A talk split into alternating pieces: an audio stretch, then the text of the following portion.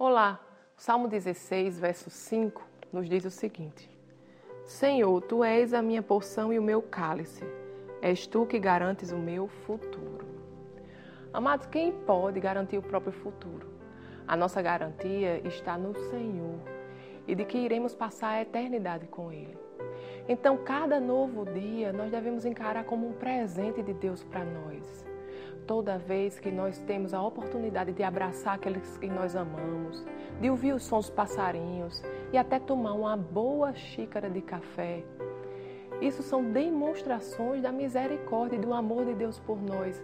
Isso são motivos para nós nos alegrarmos.